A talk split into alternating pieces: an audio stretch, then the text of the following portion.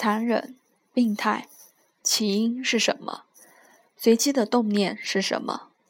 看起来社会上这样的人渐渐浮出台面，给世人的警讯又是什么？每次看到这种社会事件所引起的效应和风波，大伙都义愤填膺、群情愤慨。这样的反应理所当然。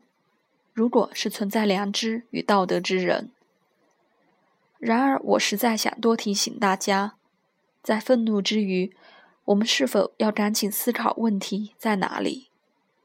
从新闻画面效仿，基本教育问题、家庭关系的相关议题、生活压力、社会压力、人际压力、失业、薪水冻涨、房贷、学贷、水电费缴不出来。太多原因看似小问题，却能累积成巨大的压力。我们也得跳脱视角，提醒自己，别从单点面去思考。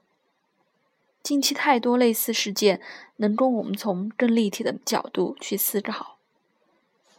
这些人必有一些相似的经历，类似的压力，类似的问题。我们能做什么来，至少让自己？以及身边的人有更良好的沟通，多关心身边的人，让社会氛围更好。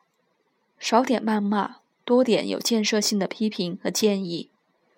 我们一起让我们的生活环境多点阳光，多点好的想法，多点好的思考。例如，我们可以分享对这种新闻的情绪，但别分享新闻的图像。真的很多都太直接。太没保留了。分享情绪，也别用以牙还以牙还牙、以眼还眼的方式表达，久了真的会变习惯。这些小事情也能累积成大成就。